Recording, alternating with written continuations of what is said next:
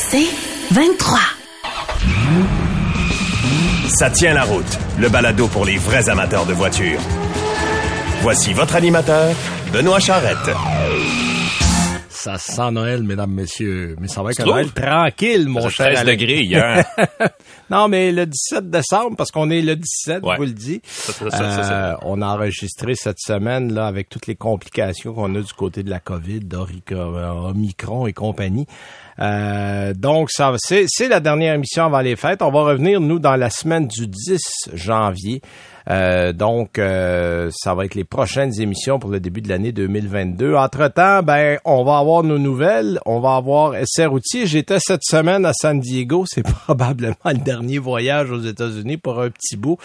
Euh, on est assis la Ioniq 5. euh, Ouais. euh, Est-ce que c'est tout ce que ça promet d'être? c'est tout ce que ça promet d'être. Euh, la seule affaire, c'est qu'ils en construiront probablement pas assez pour fournir. Ah. Euh, ça, je pense que c'est. Puis euh, le, le- le grand patron de Hyundai Canada était là, Don Romano, et a dit euh, la première année, on, on va avoir de la misère à rencontrer les objectifs parce qu'on a déjà beaucoup de demandes.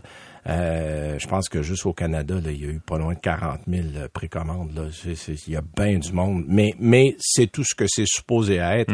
Et le prix est intéressant. C'est surtout ça qui est, Ben qui est oui. la belle affaire. On va en parler en- un peu plus tard. Tu nous parles de quoi, toi, en essai routier, Alain? Ben, je suis retourné, euh, je peux pas dire ça comme ça, mais j'allais dire, je suis retourné à un classique. J'ai une Honda Civic à Berlin 2022. Ouais. Qui, euh, qui a été revue au complet cette année. Euh, la Civic qui était ma première voiture quand j'étais adolescent, Ouh! 1986. Ah, moi, j'avais une Subaru. C'est tout un contraste, je veux dire, faire comme ça. Ouais, moi, j'ai une Subaru 82. Wow! Deux roues motrices, parce qu'à l'époque, il n'était pas toutes quatre roues motrices. Mhm. Alors, euh, comme j'étais pauvre, quatre roues motrices, Euh, c'est J'ai pas au-dessus acheté des le moyens. Que j'étais millionnaire non plus, je peux te dire ça. était d'occasion, évidemment. J'ai pas acheté ça neuf. 3285 dollars, je me rappelle encore du prix. Ah oui. Parce que quand ça sort de ta poche, tu t'en souviens tout le temps. Euh, on va également avoir euh, comme invité Martin Chambault, euh, qui est bien connu du monde des véhicules électriques, pour nous parler de la du partenariat qu'on a du côté euh, de chez euh, ChargePoint Ouais. et de Circuit électrique. On a signé ça cette semaine. Ça, ça va être intéressant. Puis ça va aussi concerner euh, les gens qui sont euh, du côté de Mercedes, parce que Mercedes était déjà associé à ChargePoint. Donc, on va élargir euh, les horizons de On recharge de ce côté-là. aux États-Unis, ouais, exactement. Exactement. Et évidemment, on va commencer, comme d'habitude, par nos nouvelles. Ben Qu'est-ce oui. que tu as pour nous comme euh, nouvelles cette semaine? Alain? Ben écoute, j'aimerais faire un petit message d'intérêt public pour partir. Comme c'est le temps des fêtes, soyez euh, soyez gentils, soyez généreux, n'est-ce pas, au volant. Laissez passer les gens, souriez, prenez ça relax. J'ai vu euh, une vidéo virale sur Facebook là, il y a deux jours de deux gars à Trois-Rivières au coin d'une lumière qui chamaillaient. Ça, ils en venaient au cou là, parce qu'apparemment, euh, il y, en a un qui a pas fait son stop de la bonne façon. Là. OK. On relaxe, les amis. Respirez. oui, mais malheureusement, je pense que la pandémie commence à jouer sur Oui. nos nerfs. Ben, il faut se le rappeler. beaucoup. Soyons, tu sais, oui. sur la route, courtois Soyons courtois, surtout que là, on va en avoir du temps, j'imagine, parce que on Ouais. pourra plus faire grand-chose, alors euh, oui. Fait que c'était le message d'intérêt public de la semaine. Pour Soyons une relax. actualité, euh, je fais un peu de- d'anticipation et je croise les doigts. Tu parlais de voyage aux États-Unis. Je suis supposé aller euh, la première semaine de janvier à Las Vegas pour le Consumer Electronics Show. C'est pas annulé, ça, encore. Ça tient la route. Hey, c'est le nom de notre balado, mon Dieu. Avoir fait exprès, Yes. j'aurais pas pu faire mieux. Euh, et et- et c'est un gros show. Ça fait, écoute, ça fait 20 ans que j'y vais. C'est une grosse affaire d'électronique et depuis 5, 6, même plus. C'est plus, une quasiment grosse 10 ans. affaire d'automobile aussi. Il y a un gros volet automobile. Là, avec euh, le salon de Détroit qui, qui existe plus, c'est le salon nord-américain du début de l'année. Oui, oui, absolument, Euh, à tous les niveaux, là. Et là, il va y avoir beaucoup de camions, il va y avoir beaucoup de, de véhicules électriques dévoilés euh, là. Euh, Ben, Silverado, euh, Mary Barra va être là en personne. Exact. Et là, j'ai vu, ben, on a vu cette semaine, en fait, General Motors dévoiler, en tout cas, faire un, un teaser en bon français, un, un dévoilement anticipé de ce qui sera le GMC Sierra Denali euh, EV, I- EV pour électrique.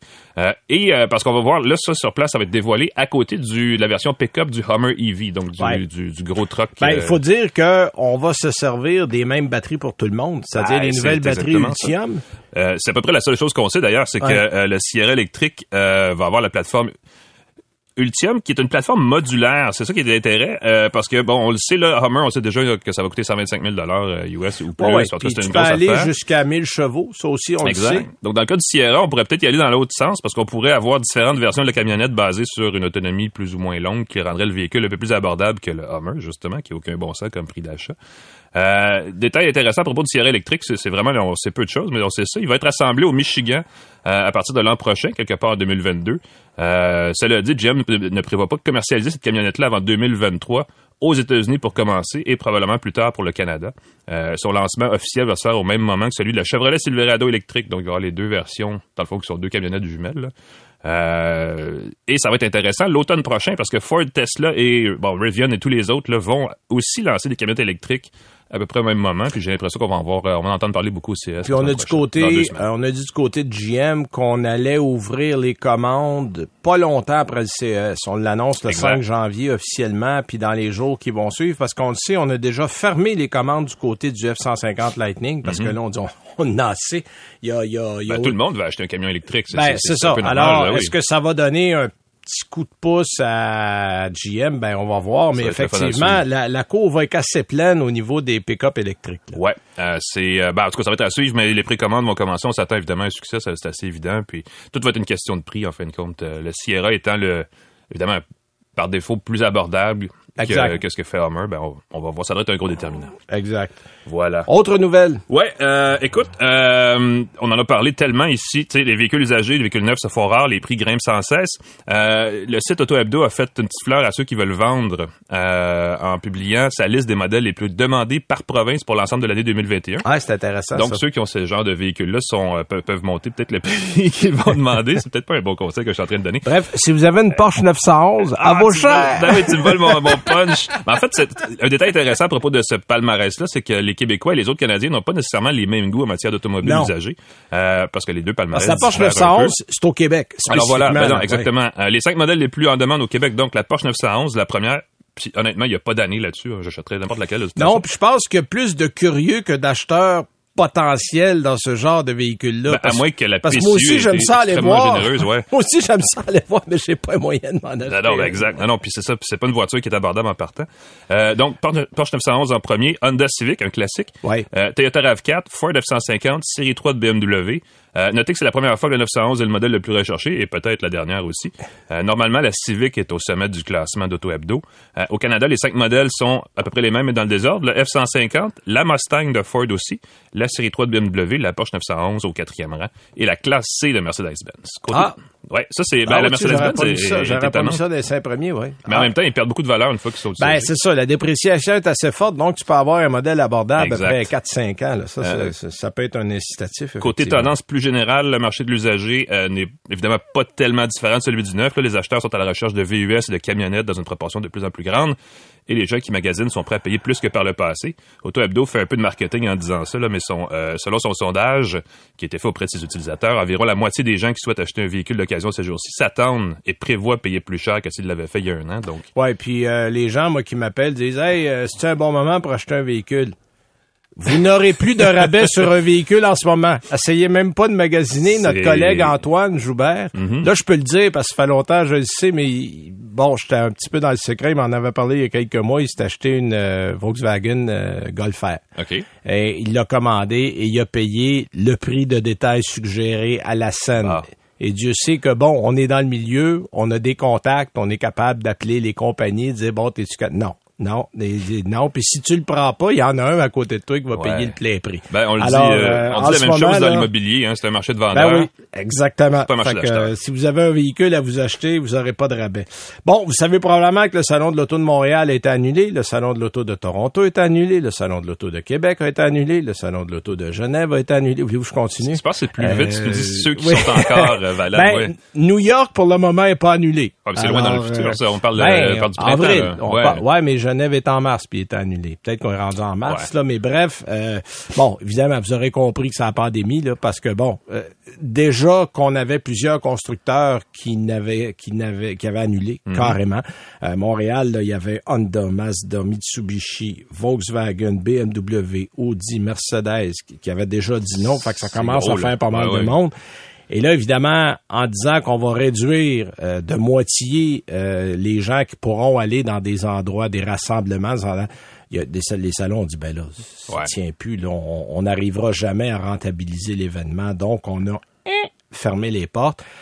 Deuxième année sans salon du côté de Montréal quand même, même chose à Québec, même chose à Toronto. Euh, ça fait mal, ça fait mal parce que euh, à ne pas être là à un moment donné, ben tu ne deviens pas indispensable et ça remet un peu en question les salons à l'avenir. Euh, Qu'est-ce que 2022 va avoir l'air aux yeux de beaucoup de gens La même chose que 2021. Ouais. Est-ce que ce sera on se sera rétabli suffisamment en 2023 pour présenter un salon, là, je ne suis pas un devin. C'est une bonne question mais, parce que euh, le salon de l'auto de Montréal est organisé par les concessionnaires automobiles de Montréal. Exact. Et, et ils ont quand même vendu beaucoup de véhicules dans la dernière année, donc peut-être qu'ils sentent, je sais pas s'ils se questionnent sur la pertinence d'avoir un salon. Ben, euh, c'est surtout que pour le moment, moi, la réponse, j'ai eu des gens que j'ai parlé qui ne se présentaient pas au salon, c'est que on n'a pas d'inventaire.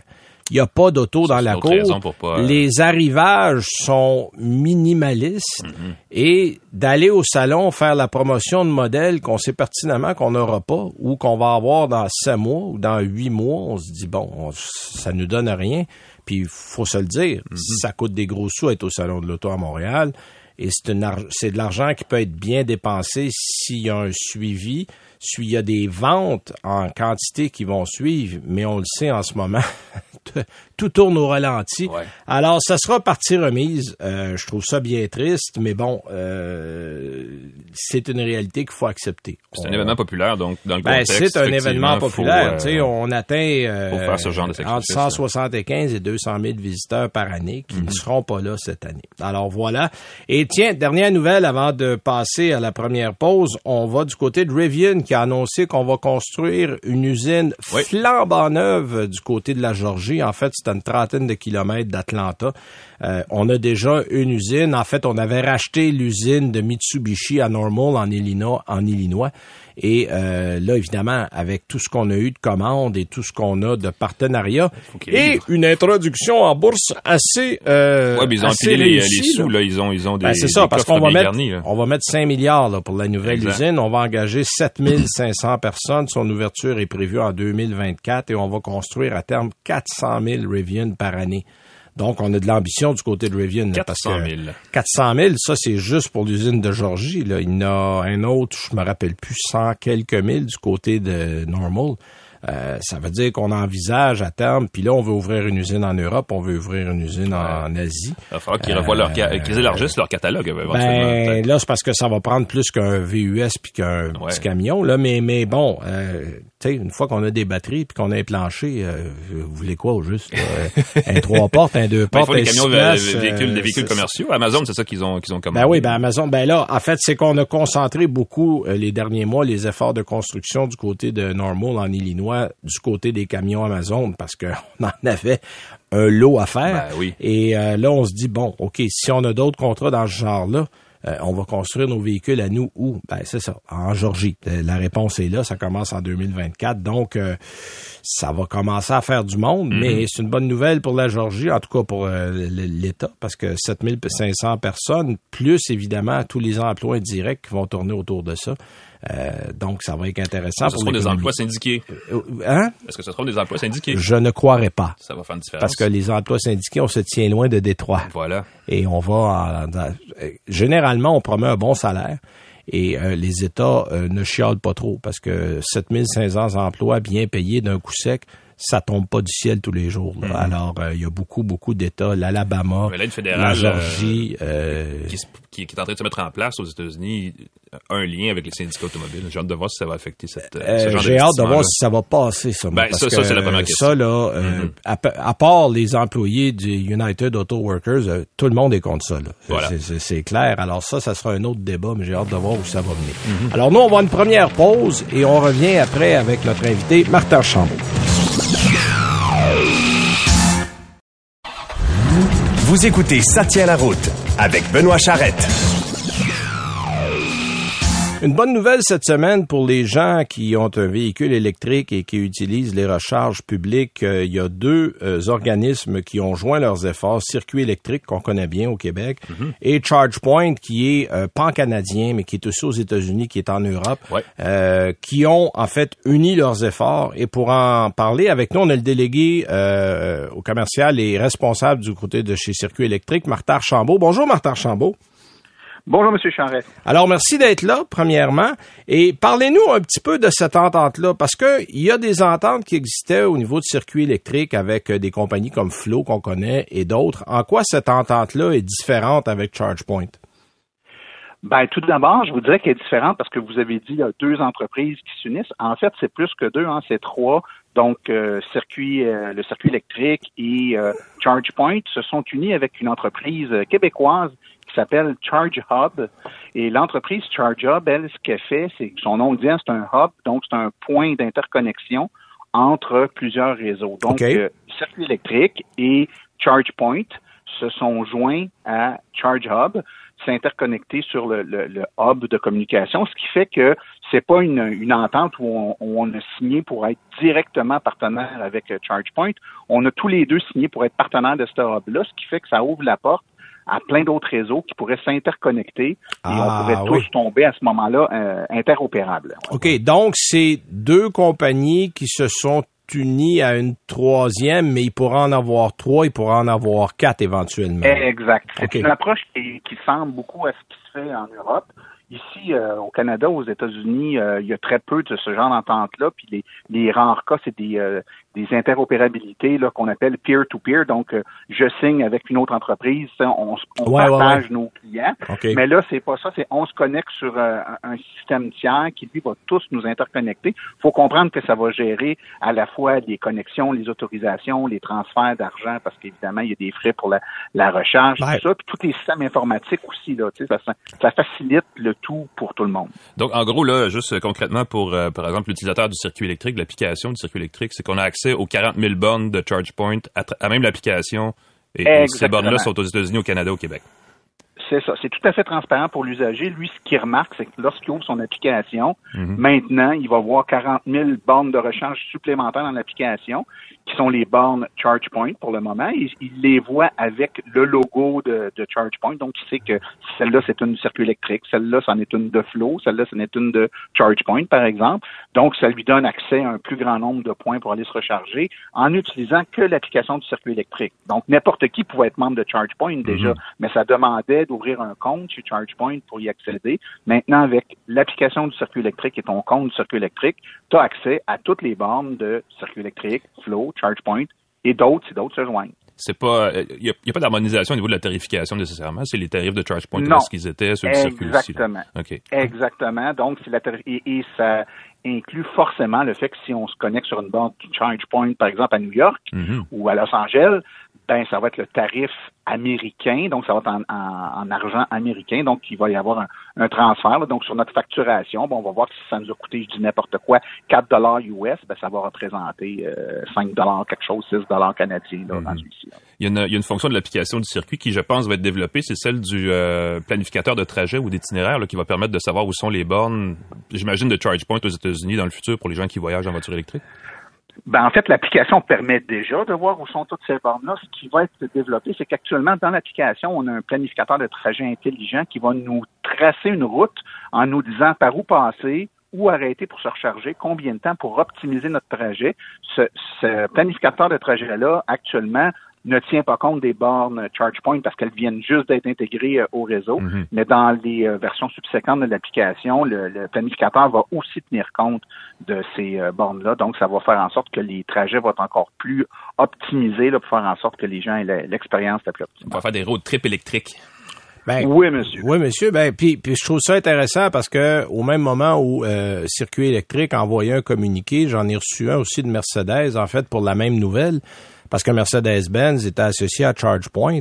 Et là, du coup, ils viennent de tomber aussi sur circuit électrique euh, avec cette nouvelle euh, cette nouvelle intégration des deux. Là. Fait que ça, c'est un, ça c'est intéressant. Ben, tous les tous les OEM, tous les manufacturiers de voitures pourraient décider de, de, de, joindre le hub dont je vous parlais tantôt, Charge Hub, et d'accéder par le fait même à l'ensemble des réseaux qui ont souscrit. Donc, ça donne aux nouveaux propriétaires de voitures, à même le tableau de bord, accès euh, à démarrer des recharges, à utiliser tous ces réseaux-là. Ouais, ben c'est drôle parce que j'étais au salon de la mobilité de Munich en septembre et on était avec le responsable du de l'autonomie et des véhicules électriques du côté de chez Mercedes et sans me le dire, il m'a juste dit parce que je disais on met notre propre réseau sur pied. J'ai dit, ça sera pas une bonne idée de prendre ce qu'il y a déjà là, puis de le rendre accessible à tous, parce que je donnais l'exemple en disant, quand on met du pétrole dans un véhicule à essence, euh, j'ai pas une auto qui met du SO. Euh, j'ai une auto qui met toutes les essences qui existent.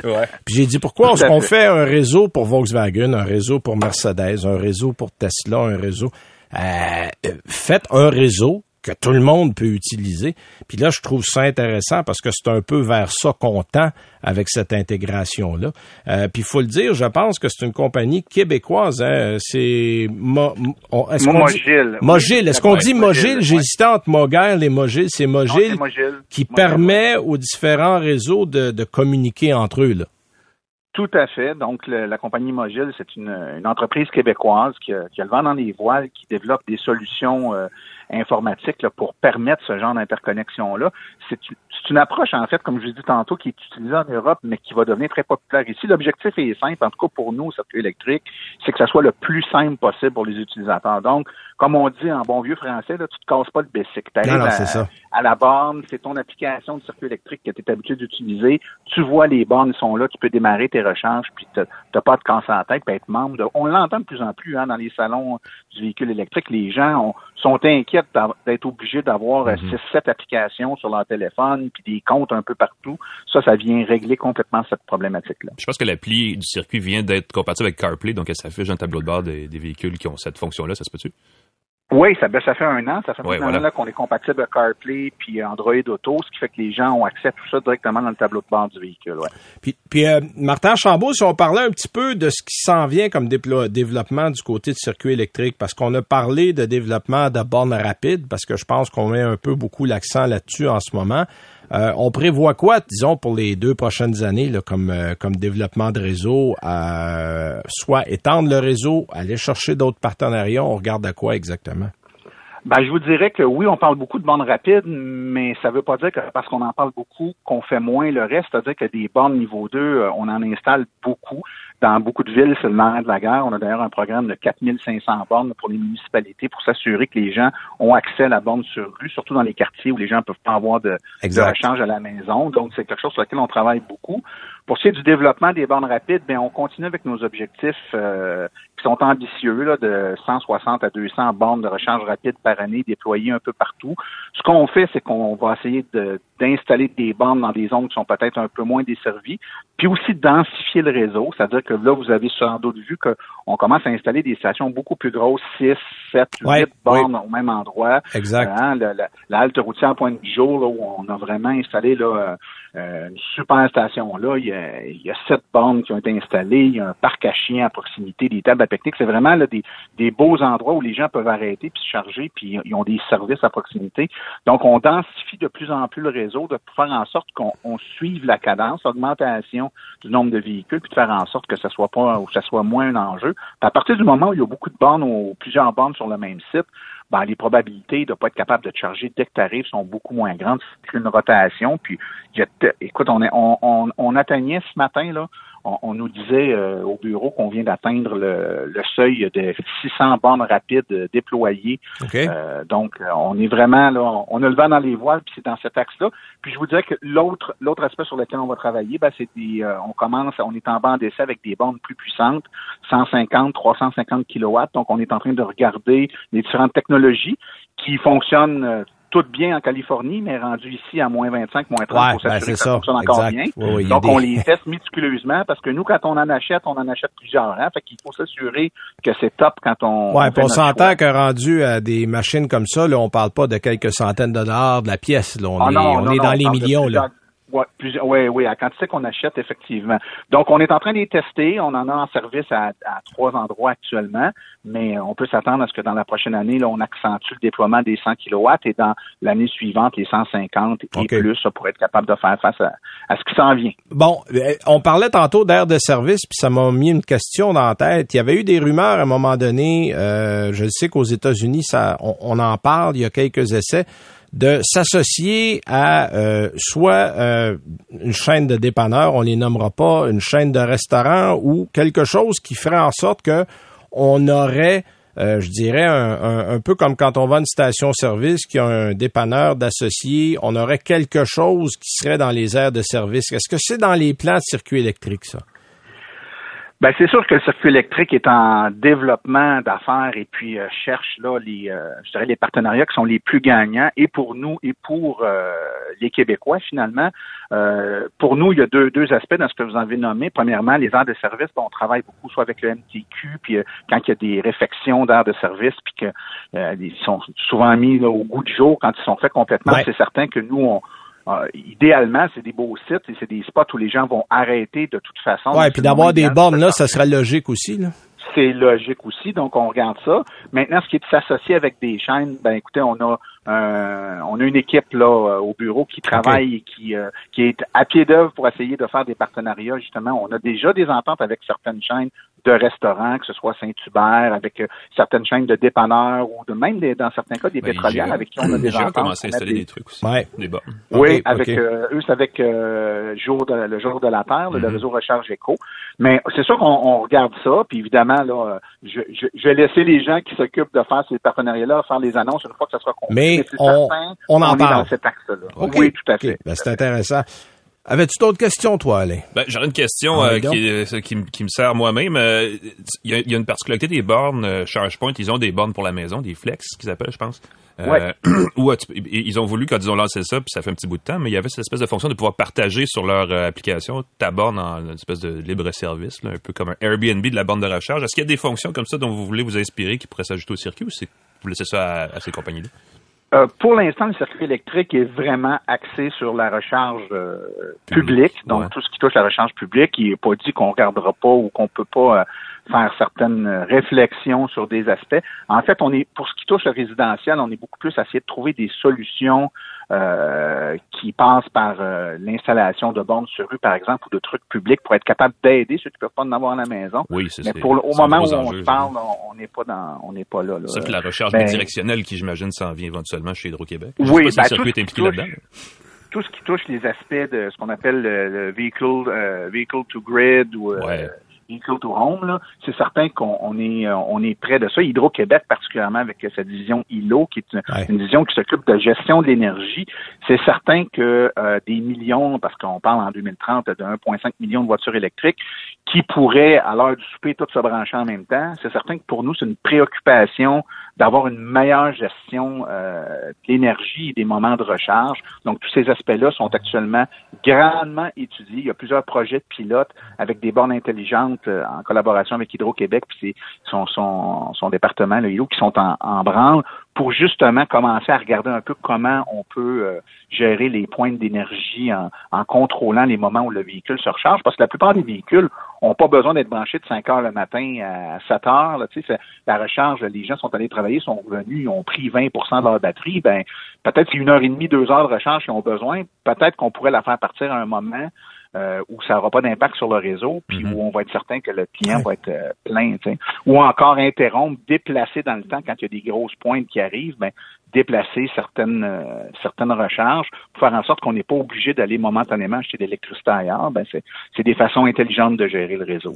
Ben, toi, un grand merci pour euh, ton temps, Martin Chambault. C'est très apprécié. Euh, on va suivre ça. Et quand il y a d'autres nouvelles, pas se gêner pour nous faire signe. On est toujours là pour écouter, surtout quand il y a des bonnes nouvelles électriques. C'est un domaine qui nous tient à cœur. Alors, on était avec Martin Chambault qui travaille du côté de chez Circuit électrique. Merci encore et à une prochaine. Fait plaisir, au revoir. Merci, salut. Alors nous, on va à la pause et on revient après avec nos essais outils. Vous voulez plus de balado? Abonnez-vous à votre balado préféré sur Apple, Spotify ou Google. Vous écoutez Ça tient la route avec Benoît Charrette troisième bloc de l'émission avant de parler de notre... Et non, le moindre, avant de parler de nos amis d'Écolo Auto, je vous rappelle que vous pouvez écouter le balado Ça tient la route sur toutes les plateformes connues, Spotify, Apple, Google. Et même inconnu, il y en a Et même inconnu. Euh, on est également euh, sur le site du 98.5 et à peu près tous les sites de Cogeco, dépendamment d'où vous nous écoutez. Vous allez dans la section balado et vous allez dans Ça tient la route, c'est nous. Et euh, sur le site, évidemment, annuelauto.ca, on fait chaque semaine une mise à jour euh, des émissions. Donc, vous pouvez nous écouter là.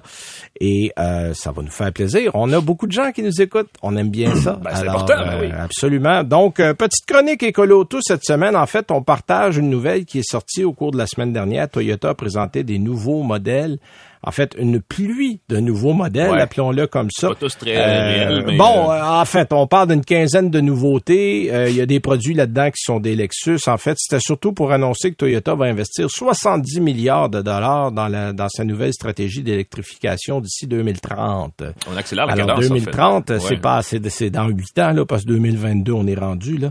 c'est une offensive importante, surtout que Toyota hésitait, lambinait, peinait.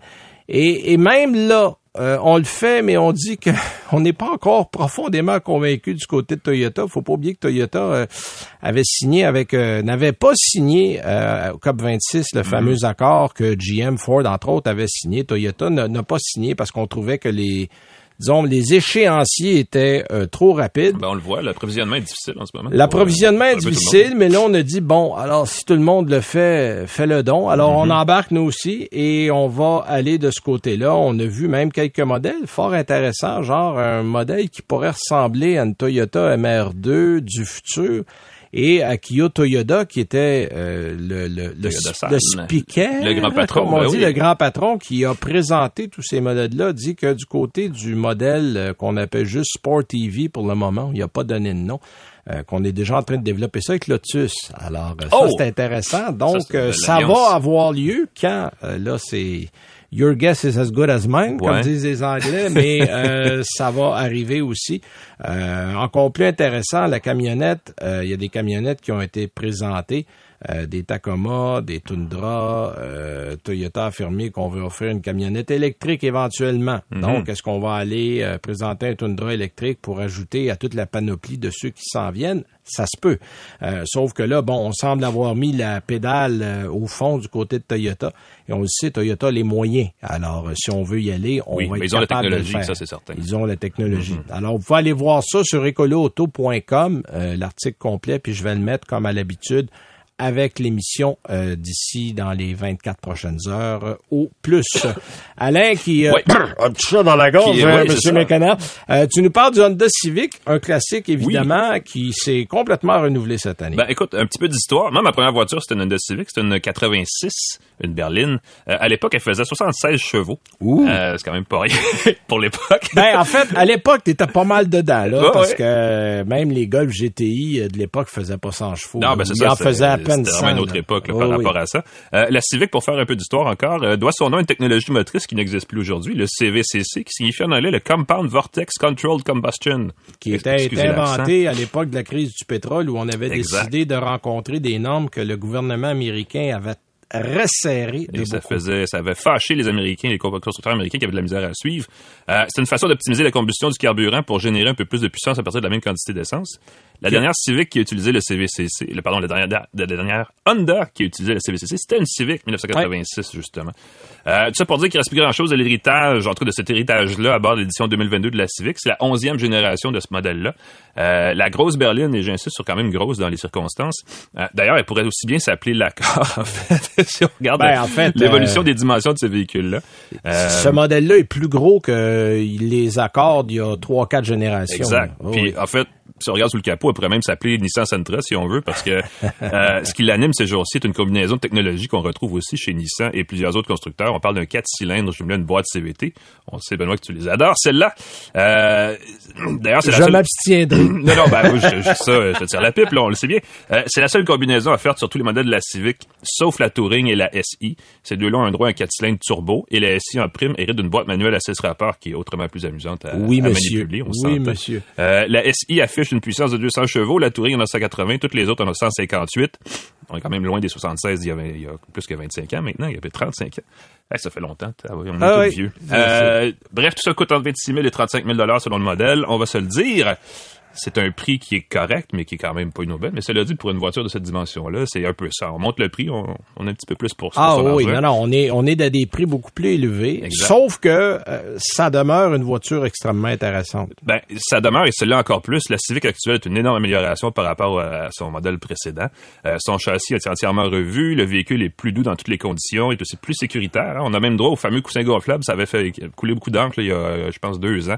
Le fameux coussin gonflable qui se déploie en différents, euh, différentes euh, séquences là, pour Ouais. euh, protéger euh, la tête des, des occupants s'il y a un accident, s'ils ont à se déployer. Euh, D'ailleurs, puisqu'on parle de l'habitacle, à bord de la Civic, Honda opte pour un minimalisme qui est étonnamment efficace. Euh, la seule chose, moi, qui m'a agacé, il y a- il y a- je sais pas si tu as remarqué, euh, si tu l'as vu, à bord, il y a des buses de ventilation recouvertes par un long grillage métallisé composé de dizaines de petites alvéoles. Oui, puis j'ai pas trop compris pourquoi d'ailleurs. C'est une drôle de, c'est un drôle effet de design parce que c'est complètement inutile. Euh, mais évidemment, c'est une question de goût si on aime ça ou pas. Cela dit, au-dessus de cette, euh, ce système de ventilation se trouve un écran tactile avec quelques touches de commande bien, là, bien, bien, bien. On a remis des boutons pour la radio en passant. Exactement. On est-tu content? Ça facilite évidemment son opération. Et ça vient avec Android Auto et CarPlay, et dans les deux cas, sans fil. Oui, ça, c'est intéressant. Ça, c'est un gros plus. Euh, et, et si vous voyez mes notes, c'est écrit là, il y a un mot pour ça, puis c'est écrit bravo. Oui, oui. Suis- hein, bon. Non, ça, ça devrait devenir euh, une- euh, de série Ah, pour ça c'est, c'est, évidemment, c'est une question d'évolution, mais deux ou oui, trois C'est ans. tellement plus simple, On le effectivement. voit partout. Euh, ben, évidemment, au volant, on apprécie les dimensions ou les proportions de la voiture. Elle a une excellente tenue de route, même s'il y a un peu de sous-virage, qui est un peu classique quand on, quand on y pense. La voiture m'est apparue extrêmement sécuritaire sur les routes givrées, mouillées, enneigées et même chauffées des derniers jours, parce qu'il a fait entre moins 10 et 15 degrés dans 4 jours. Donc, j'ai eu un insecte 4 saisons assez rapide. Euh, évidemment, on n'a pas une petite pocket rocket sous les mains, qu'on se comprenne bien.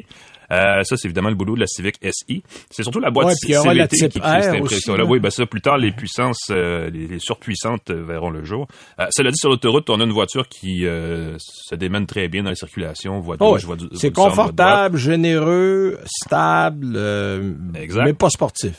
J'ai beaucoup apprécié la consommation moyenne que j'ai obtenue aussi, qui, dans mon cas, oscillait, selon les circonstances, entre 6 à 8 litres au 100 km. Ouais. Sur l'autoroute, si vous faites beaucoup, beaucoup d'autoroute, on peut descendre presque aux 5,5 litres, ce qui est quelque chose qu'on voyait pas avant sur une voiture non hybride. C'est vrai. Euh, donc, beaucoup d'améliorations de ce côté-là. C'est un, c'est un des éléments signature de la Civic depuis toujours. hein, une voiture qui a toujours été très peu gourmande. Euh, là, ben, elle est un petit peu plus grosse, évidemment. On peut s'asseoir, euh, d'ailleurs, trois à l'arrière. Si vous avez des enfants, trois enfants là s'assoient et il n'y a aucun problème d'espace quand la voiture est assez large. Est-ce qu'on est-ce qu'on a deux pouces en l'air? Je pense que oui. Je pense que peut? oui. Ah oui. On donne deux pouces en l'air. Donc, la Civic, euh, qui est, en fait, qui est la voiture la plus vendue au Canada depuis belle lurette. Mais euh, je pense qu'on a ramené un modèle un qui va modèle. être euh, qui va être digne de, de- des- des modèles euh, qui les a précédés. Ouais. Moi de mon côté, je vais dans la nouveauté nouveauté. Euh, Ion X5, on est à San Diego cette semaine pour essayer ce modèle-là. Euh, c'est ce qu'on voit probablement de plus intéressant pour faire la lutte à un modèle comme la Tesla 3. C'est quoi les vraies dimensions de ce véhicule-là? C'est Euh, les- un VUS ou c'est une familiale? Bon, ou- on parle d'un VUS du côté de chez Hyundai. Euh, pourquoi? Je ne sais pas parce que c'est pas un VUS. Euh, c'est quatre portes. Euh, L'empattement fait 3 mètres. Je le spécifie parce que c'est plus long que le Palisade. Mais c'est parce que c'est le premier véhicule construit chez euh, Hyundai comme véhicule 100% électrique. là. On n'a pas remplacé un moteur à essence par un moteur électrique comme dans le Kona, comme Ouais. dans le Kia Soul, le Niro. Bon, on peut tous les nommer. Il n'y en a pas. Ça, c'est construit, construit à la base comme un modèle électrique, donc il n'y a pas de moteur. C'est pas une On évolution a- de l'Ioniq On actuelle, a une autre- reporté, non, non, on a reporté les roues complètement aux quatre coins. Ça fait que le plancher est très grand dedans. Il y a 14 cm de siège coulissant en arrière. Là. Fait qu'on peut reculer à l'arrière. Wow. Euh, évidemment, la console centrale se coulisse d'autant pour que euh, si on recule le siège, qu'on ait accès à son porte-gobelet. Euh, et il y a- bon, il y, y a plusieurs moteurs. C'est-à-dire, en fait, il y a deux moteurs. Il y a un moteur de base euh, qui fait, attendez que je retourne dans mes notes, je pense que c'est 55, euh, non, 58 kWh. Euh, et l'autre fait 77,4 kWh. C'est les batteries. C'est les batteries. Ouais. Euh, on a 354 km d'autonomie pour le moteur de base, le modèle de base, qui est une propulsion. Ça, c'est les modèles qui arrivent en ce moment chez les électrique. Oui. Euh, bon, est-ce que l'hiver, ça va bien aller? Je ne sais pas. On était à la pluie dans San Diego avec des modèles à quatre roues motrices. Donc, on l'a pas essayé. Oh, Il y a plus Ah, ben, averse toute la journée. Aïe, aïe, aïe. Alors, les vidéos que j'ai pu faire, c'est la compagnie qui a rentré l'auto dans l'hôtel, qui a enlevé le sapin de Noël pour qu'on puisse faire des, nos, nos- nos petits, euh, nos Ouais, petits stand-up, comme ben on oui. dit, nos visuels devant l'auto. Dehors, c'était un déluge. euh, euh, impossible de faire quoi que ce soit. Euh, ce qui est intéressant, ça commence à 44 400, euh, 999 dollars, donc 1 dollar sous la subvention fédérale. Et le modèle Ultimate 4 roues motrices, le modèle qu'on a essayé là-bas, à 59 999, 1 dollar sous la subvention ouais. provinciale. Euh, cela dit, euh, à ce prix-là, avec les deux subventions, moi, je conseille quand même aux gens d'aller du côté du modèle 4 roues motrices, qui va être plus intéressant et plus pertinent pour nos routes. Euh, ça va se vendre dépendamment du modèle, c'est autour de 54, 55. Il y a des versions entre les deux prix, là. Oui, oui, c'est une des versions entre les deux prix. Il y a deux, il y a euh, batterie de 77,4 kW euh, heure et on a 414 km annoncés d'autonomie. Il y a une version long range avec la grosse batterie à propulsion et qui va, elle, donner 488 km d'autonomie. Donc, euh, si vous voulez Un une 414, roue motrice, mais à 414, on est en plein dedans. là. Mm-hmm. Si on regarde là, la concurrence comme un, je sais pas, une Bolt, euh, une Leaf, euh, des modèles comme ça, on est, on est exactement à la même place. Le prix est aussi tout à fait concurrentiel, mais il est différent. Euh, c'est un modèle qui est large, qui est euh, spacieux.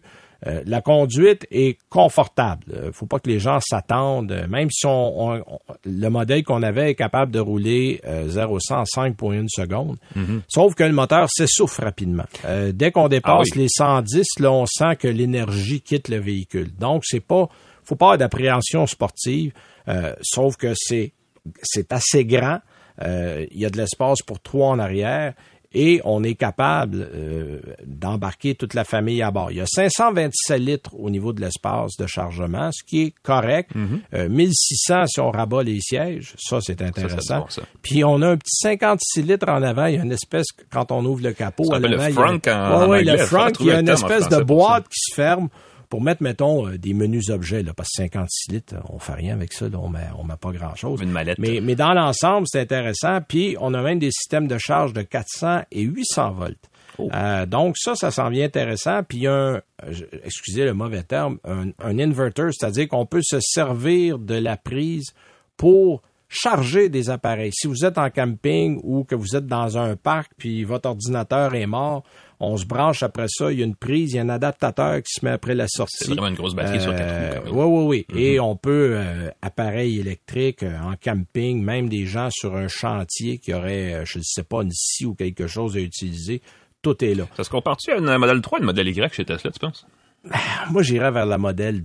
C'est dur à dire. Parce que c'est le prix un d'une haillon, 3, puis c'est ça. C'est ça. C'est le haillon, je dirais, probablement une 3, mais le 3 a plus de grosse subvention. Ça va être un gros avantage Voilà. pour, la, pour euh, Hyundai. La seule affaire, c'est qu'on n'en fabriquera probablement pas assez au début. Fait que si vous en voulez un, moi, je vous le recommande fortement. J'ai bien aimé ça.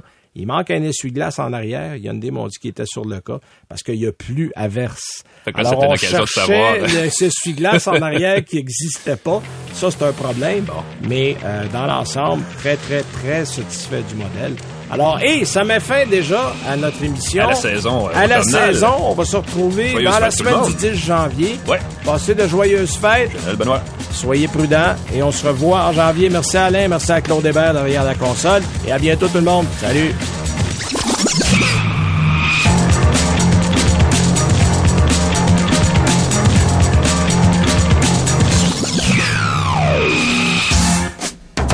Ça tient la route. Un balado C23 produit par le 98.5. Abonnez-vous à Ça tient la route sur Apple Balado, Spotify ou Google. C'est 23.